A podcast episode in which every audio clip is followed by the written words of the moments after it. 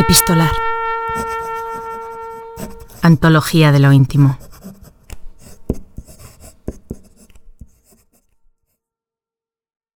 El filósofo Antonio Gramsci fundó el Partido Comunista Italiano. En 1926 fue encarcelado por orden de Benito Mussolini, que dijo, tenemos que impedir que ese cerebro piense durante al menos 20 años. Gramsci pasó buena parte de su vida en prisión y desde el encierro creó su gran obra. Esta carta, escrita en forma de cuento, está dirigida a su cuñada Tania, pero en realidad los destinatarios finales son sus hijos. Es una preciosa alegoría, una lectura del mundo, un ensayo pequeño, pero nada banal, de su idea de libertad y de igualdad.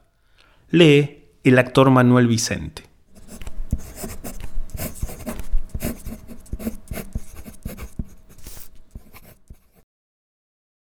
Querida Tania, te haré el cuento de mis gorriones.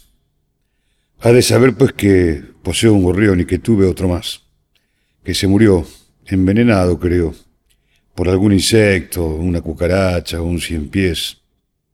El primer gorrión era mucho más simpático que el actual. Era muy orgulloso y vivaz. El actual es muy modesto, de ánimo servil y sin iniciativa. El primero se había adueñado de la celda desde el primer momento. Conquistaba todas las cimas existentes en la celda y luego se quedaba unos minutos saboreando la sublime paz. Subirse en la tapa de una botellita de tamarindo era su perpetua preocupación y por eso una vez se cayó en un recipiente lleno de desechos de la cafetera y estuvo a punto de ahogarse.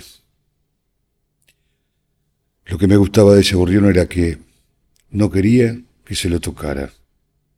Se rebelaba ferozmente, con las alas abiertas y picaba la mano con mucha energía.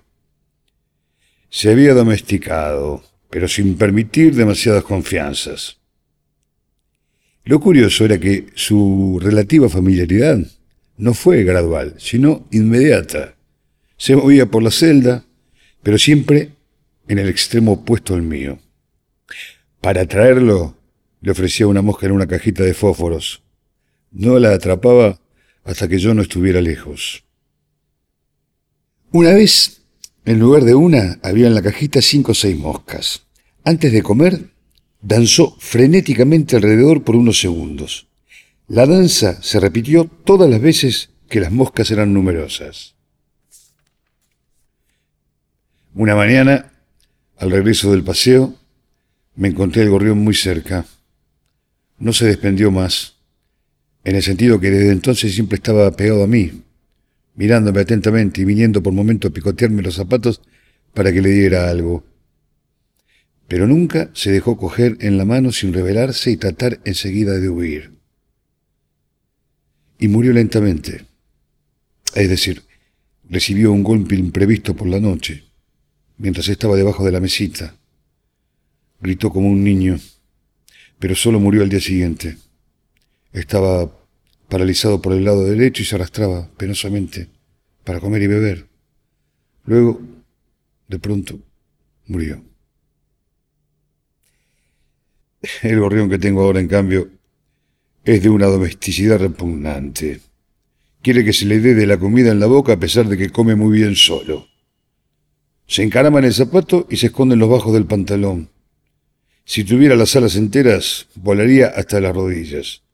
Se ve que quisiera hacerlo porque se estira, tiembla, y luego se pone sobre el zapato. Pienso que morirá también, porque tiene la costumbre de comer las cabezas quemadas de los fósforos. Además, el hecho de comer siempre pan blando debe procurarles disturbios mortales a estos pajaritos. Ahora ahora está bastante sano, pero no es vivaz, no corre siempre está cerca de uno y ya ha recibido algún puntapié involuntario. Este es el cuento de mis gorrioncitos. Te abrazo con ternura. Antonio.